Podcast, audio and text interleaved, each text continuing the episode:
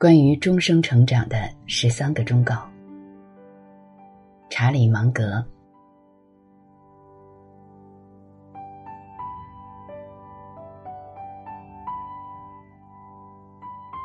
查理芒格今年已经九十六岁高寿，既是伯克希尔公司副主席，又是西科金融公司主席。在过去的四十五年里，他和巴菲特联手创造了。有史以来最优秀的投资记录，伯克希尔公司股票账面价值以年均百分之二十点三的复合收益率，创造投资神话。每股股票价格从十九美元升至八万四千四百八十七美元。查理芒格在一次毕业典礼的演讲中，分享了一些他自己的人生道理和态度。他表示。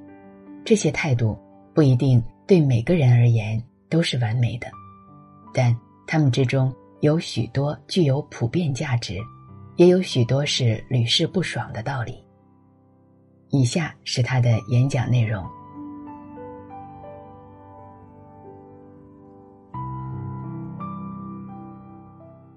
第一，己所不欲，勿施于人。我非常幸运。很小的时候就明白了这样一个道理：要得到你想要的某样东西，最可靠的办法是让你自己配得上它。这是一个十分简单的道理，是黄金法则。你们要学会己所不欲，勿施于人。在我看来，无论是对律师还是对其他人来说，这都是他们最应该有的精神。总的来说。拥有这种精神的人，在生活中能够赢得许多东西。他们赢得的不只是金钱和名誉，还赢得尊敬，理所当然的赢得与他们打交道的人的信任。能够赢得别人的信任是非常快乐的事情。我很小就明白的第二个道理是：正确的爱应该以仰慕为基础。而且，我们应该去爱那些对我们有教育意义的先贤。我懂得这个道理，且一辈子都在实践它。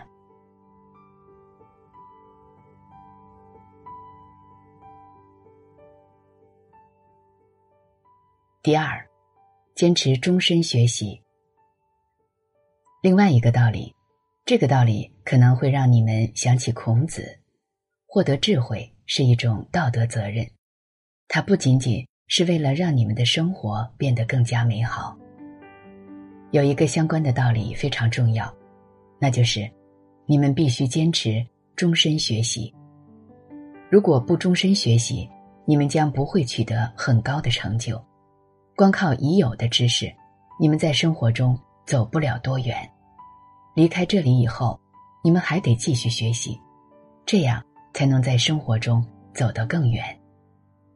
就以世界上最受尊敬的公司伯克希尔哈撒韦来说，他的长期大额投资业绩可能是人类有史以来最出色的。让伯克希尔在这一个十年中赚到许多钱的方法，在下一个十年未必还能那么管用。所以，沃伦·巴菲特不得不成为一部不断学习的机器。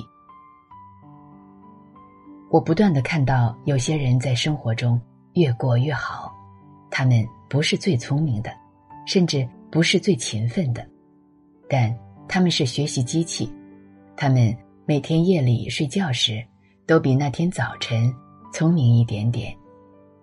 孩子们，这种习惯对你们很有帮助，特别是在你们还有很长的路要走的时候。哲学家。怀特海曾经说过一句很正确的话，他说：“只有当人类发明了发明的方法之后，人类社会才能快速的发展。人类社会在几百年前才出现了大发展，在那之前，每个世纪的发展几乎等于零。人类社会只有发明了发明的方法之后，才能发展。同样的道理，你们只有学习了。”学习的方法之后，才能进步。我非常幸运，我读法学院之前就已经学会了学习的方法。在我这漫长的一生中，没有什么比持续学习对我的帮助更大。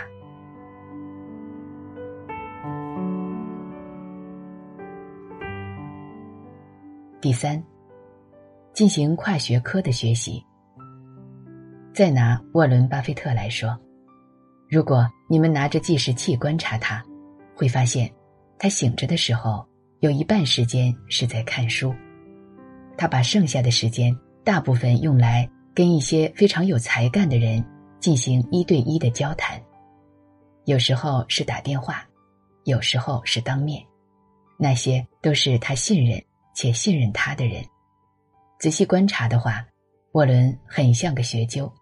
虽然他在世俗生活中非常成功，所以我这辈子不断的实践跨学科的方法，这种习惯帮了我很多忙。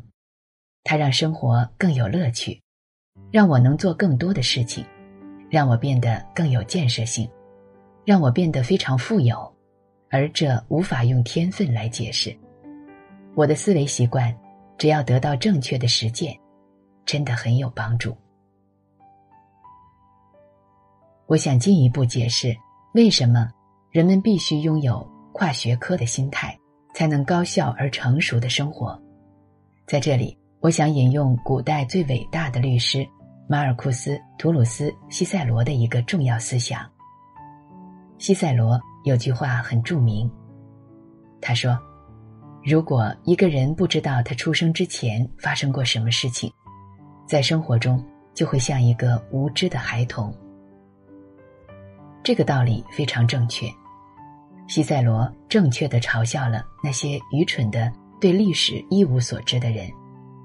但如果你们将西塞罗这句话推而广之，我认为你们应该这么做。除了历史之外，还有许多东西是人们必须了解的。所谓的许多东西，就是所有学科的重要思想。但如果你对一种知识死记硬背，以便能在考试中取得好成绩，这种知识对你们不会有太大的帮助。你们必须掌握许多知识，让他们在你们的头脑中形成一个思维框架。在随后的日子里，能自动的运用它们。如果你们能够做到这一点，我郑重的向你们保证，总有一天，你们会在不知不觉中意识到，我已经成为我的同龄人中最有效率的人之一。与之相反，如果不努力的去实践这种跨科学的方法，你们中的许多最聪明的人。只会取得中等成就，甚至生活在阴影中。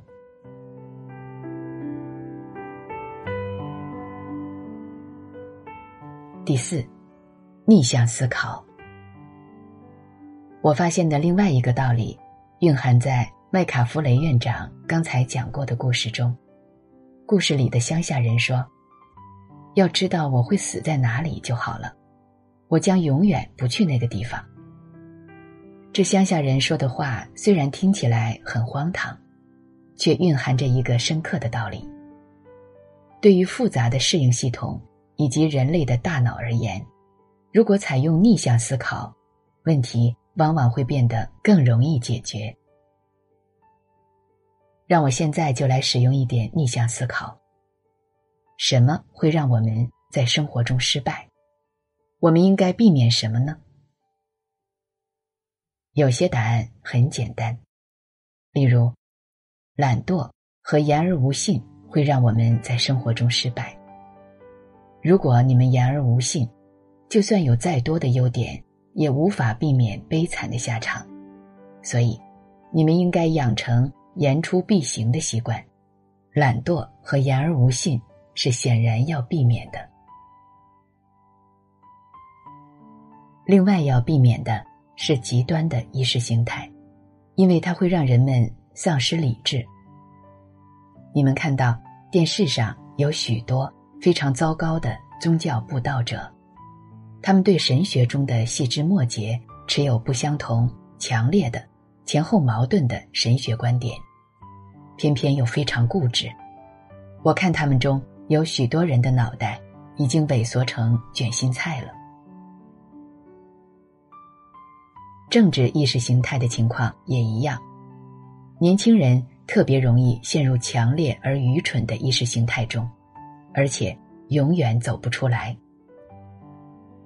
当你们宣布你们是某个类似 X 教团体的忠实成员，并开始倡导该团体的正统意识形态时，你们所做的就是将这种意识形态不断的往自己的头脑里塞，这样你们的头脑就会坏掉，而且有时候是以惊人的速度坏掉。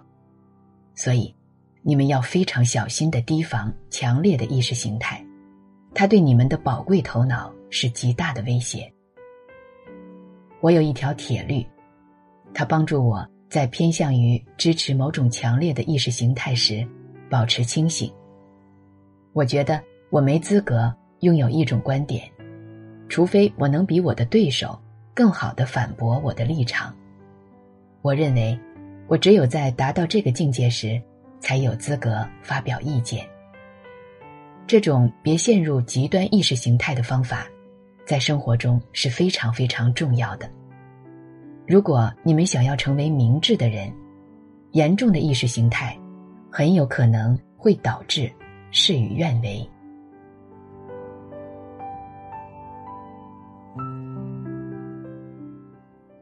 第五，避免自我服务偏好与自怜情绪。有一种叫做自我服务偏好的心理因素，也经常导致人们做傻事。它往往是潜意识的，所有人都难免受其影响。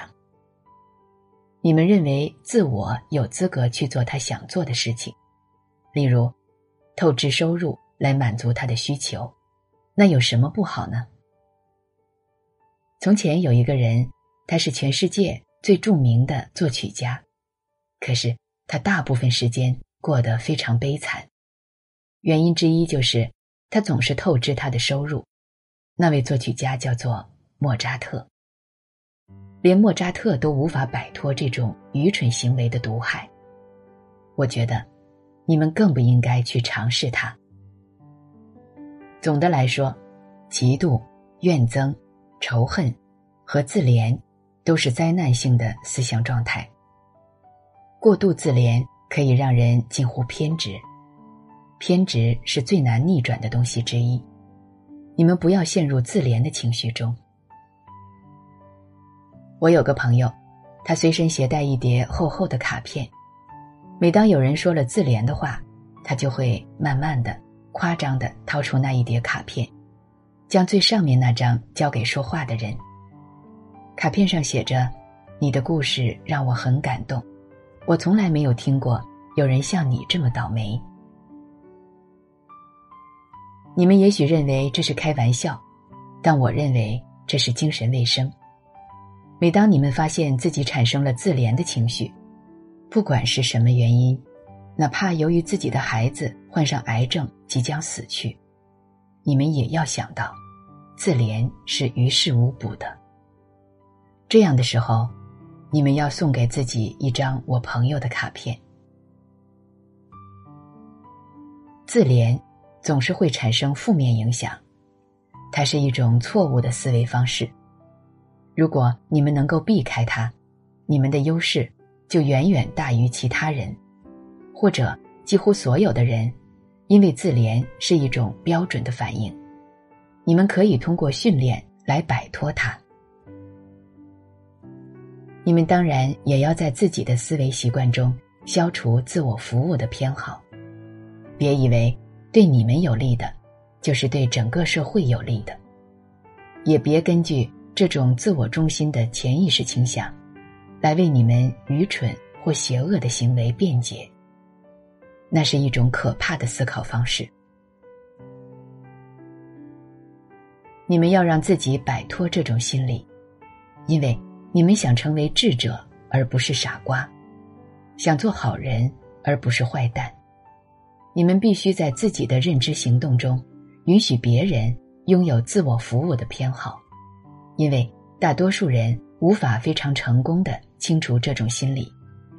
人性就是这样。如果你们不能容忍别人在行动中表现出自我服务的偏好，那么你们又是傻瓜。所罗门兄弟公司的法律顾问，曾经做过《哈佛法学评论》的学生编辑，是个聪明而高尚的人，但我亲眼看到他毁掉了自己的前途。当时那位能干的 CEO。说有位下属做错了事，总顾问说：“哦，我们在法律上没有责任汇报这件事，但我认为那是我们应该做的，那是我们的道德责任。从法律和道德上来讲，总顾问是正确的，但他的方法却是错误的。他建议日理万机的 CEO 去做一件令人不愉快的事情。”而 CEO 总是把这件事一推再推，因为他很忙嘛，完全可以理解。他并不是故意要犯错。后来呢，主管部门责怪他们没有及时通报情况，所以 CEO 和总顾问都完蛋了。遇到这种情况，正确的说服技巧是本杰明·富兰克林指出的那种。他说。如果你想要说服别人，要诉诸利益而非诉诸理性。人类自我服务的偏好是极其强大的，应该被用来获得正确的结果。所以，总顾问应该说：“喂，如果这种情况再持续下去，会毁掉你的，会让你身败名裂、家破人亡。”我的建议。能够让你免于陷入万劫不复之地。这种方法会生效的。你们应该多多诉诸利益，而不是理性。即使是当你们的动机很高尚的时候。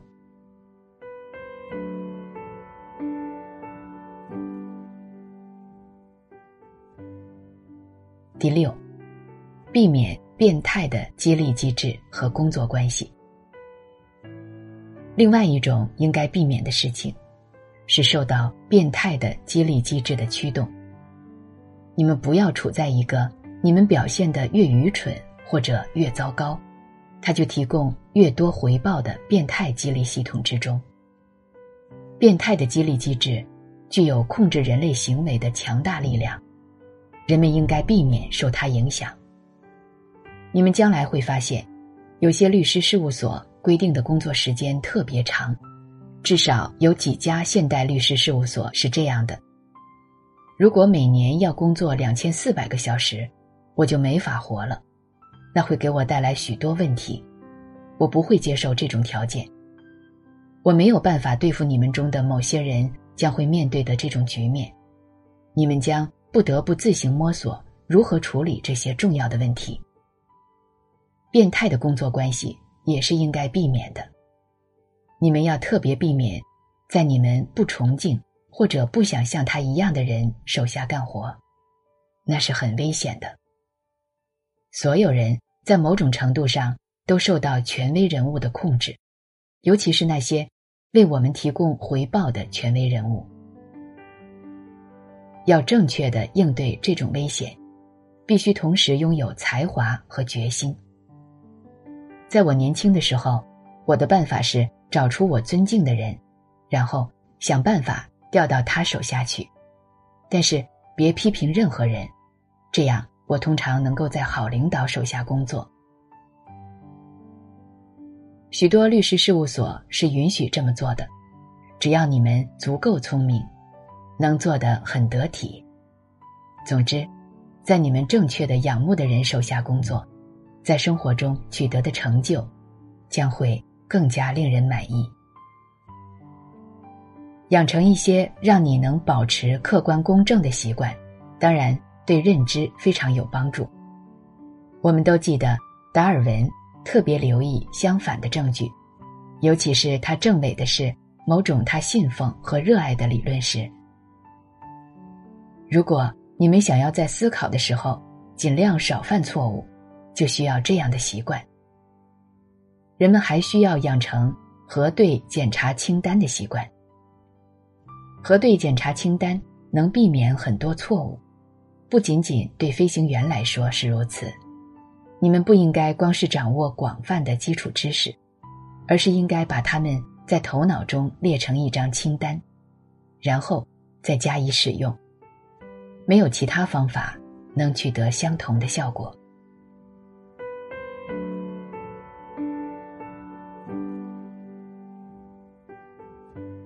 第七，将不平等最大化，通常能收到奇效。另外一个我认为很重要的道理就是，将不平等最大化，通常能够收到奇效。这句话是什么意思呢？加州大学洛杉矶分校的约翰·伍登提供了一个示范性的例子。伍登曾经是世界上最优秀的篮球教练，他对五个水平较低的球员说：“你们不会得到上场的时间，你们是陪练。”比赛几乎都是那七个水平较高的球员在打的，这七个水平高的球员学到了更多。别忘了学习机器的重要性，因为他们独享了所有的比赛时间。在他采用非平等主义的方法时，伍登比从前赢得了更多的比赛。我认为生活就像比赛，也充满了竞争。我们要让那些最有能力和最愿意成为学习机器的人发挥最大的作用。如果你们想要获得非常高的成就，你们就必须成为那样的人。你们不希望在五十个轮流做手术的医生中，抓阄抽一个来给你们的孩子做脑外科手术。你们不希望你们的飞机是以一种太过平等主义的方式设计出来的。你们也不希望你们的伯克希尔·哈萨维采用这样的管理方式。你们想要让最好的球员打很长时间的比赛。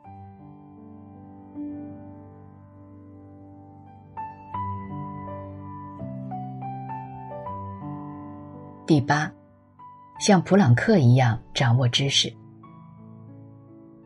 我经常讲一个有关马克思·普朗克的笑话。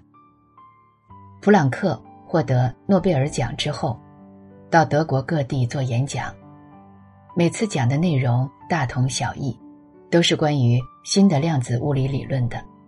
时间一久，他的司机记住了讲座的内容。司机说：“普朗克教授，我们老这样也挺无聊的，不如这样吧，到慕尼黑让我来讲，你戴着我的司机帽子坐在前排，你说呢？”普朗克说：“好啊。”于是，司机走上讲台，就量子物理发表了一通长篇大论。后来，有个物理学教授站起来，提了一个非常难的问题。演讲者说：“哇，我真没想到，我会在慕尼黑这么先进的城市，遇到这么简单的问题。我想请我的司机来回答。”我讲这个故事，并不是为了表扬主角很机敏。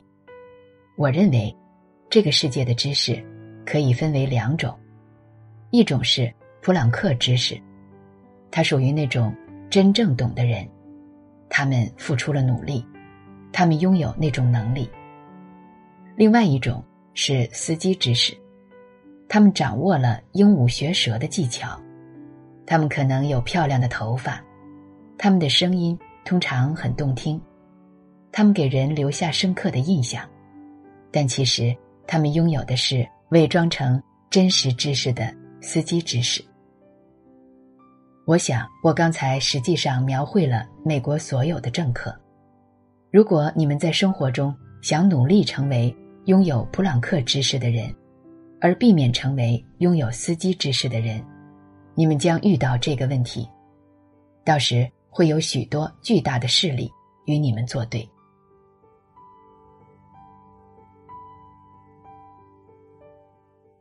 第九，做有强烈兴趣的事情。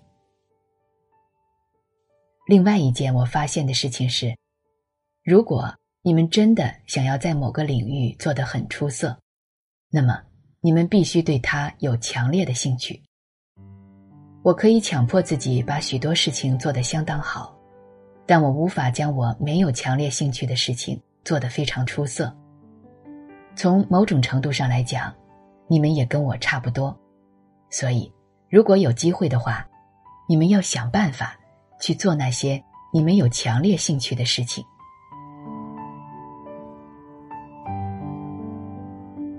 第十，要非常勤奋。还有就是，你们一定要非常勤奋才行。我非常喜欢勤奋的人。我这辈子遇到的合伙人都极其勤奋，我想我之所以能够和他们合伙，部分原因在于我努力做到配得起他们，部分原因在于我很精明的选择了他们，还有部分原因是我运气好。我早期的生意上曾经有过两位合伙人，他们俩在大萧条期间。合资成立了一家建筑设计施工公司，达成了很简单的协议。这是个两个人的合伙公司，他们说一切平分。如果我们没有完成对客户的承诺，我们俩要每天工作十四个小时，每星期工作七天，直到完成为止。不用说，你们也知道了，这家公司做得很成功。我那位合伙人广受尊敬，他们这种简单的老派观念，几乎肯定能够提供一个很好的结果。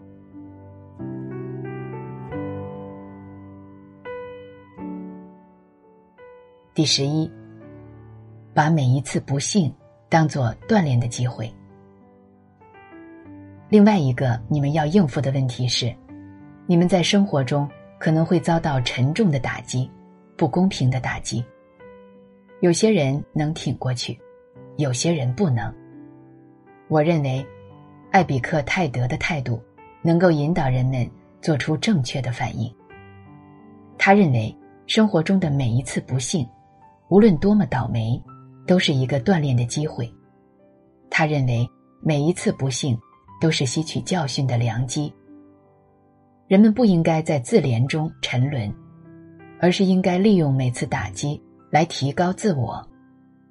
他的观点是非常正确的，影响了最优秀的罗马帝国皇帝马库斯·奥勒留，以及随后许多个世纪里许许多多其他的人。你们也许记得艾比克泰德自拟的墓志铭：“此处埋着艾比克泰德，一个奴隶，身体残疾。”极端穷困，蒙受诸神的恩宠。现在，艾比克泰德就是这样被铭记的，蒙受诸神的恩宠。说他蒙受恩宠，是因为他变成智者，变成顶天立地的男子汉，而且教育了其他人，包括他那个时代和随后许多世纪的人。第十二，时刻准备迎接麻烦。我还有个道理，简单的说说。我的爷爷芒格曾是他所在城市唯一的联邦法官，他担任这个职位长达四十年之久。我很崇拜他，我的名字跟他相同，我对他非常孝顺。我刚才还在想。芒格法官看到我在这里会很高兴的。我爷爷去世许多年了，我认为自己有责任接过火炬，传达他的价值观。他的价值观之一是：节俭是责任的仆人。芒格爷爷担任联邦法官的时候，联邦法官的遗孀是得不到抚恤金的，所以。如果他赚了钱不存起来，我奶奶将会变成一个凄凉的寡妇。除此之外，家有余资也能让他更好的服务别人。由于他是这样的人，所以他终生量入为出，给他的遗孀留下了一个舒适的生活环境。但这并非是他节俭的全部功效。我爷爷尚在人世的时候，那是一九三零年代的事情了。我叔叔的小银行倒闭了，如果没有外力的帮助，将无法重新开业。我爷爷用他的优质资产的三分之一，去交换那家银行的劣质资产，从而拯救了他。我一直记得这件事情。这件事情让我想起豪斯曼，英国古典文学学者的一首短诗。那首诗好像是这样的：别人的想法是飘忽不定的，他们想着和恋人幽会，想走大运或出大名。我总是想着麻烦，我的想法是稳重的，所以当麻烦来临时，我早已做好准备。你们很可能会说，谁会在生活中？整天期待麻烦的到来啊！其实我就是这样的。在这漫长的一生中，我一直都在期待麻烦的到来。现在我已经八十四岁了，就像艾比克泰德，我也拥有一种蒙受恩宠的生活。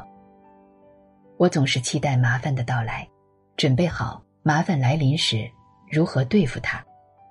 这并没有让我感到不快乐。这根本对我没有任何害处，实际上，这对我有很大的帮助，所以，我要把豪森曼和芒格法官的道理传授给你们。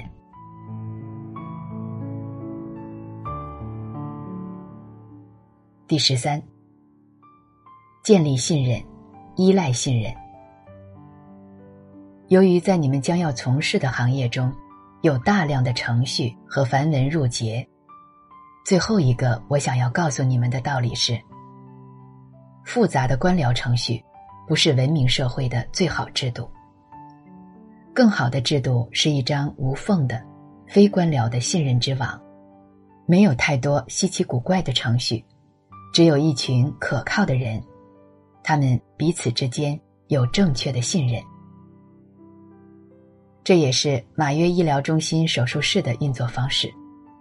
如果他们的医生像律师那样设立许多像法律程序那么繁琐的规矩，更多的病人会死于非命。所以，当你们成为律师的时候，永远别忘记，虽然你们在工作中要遵守程序，但你不用总是被程序牵着鼻子走。你们生活应该追求的是尽可能的培养一张无缝的信任之网。如果你们拟定的婚姻协议书长达四十七页，那么我建议你们这婚还是不结为妙。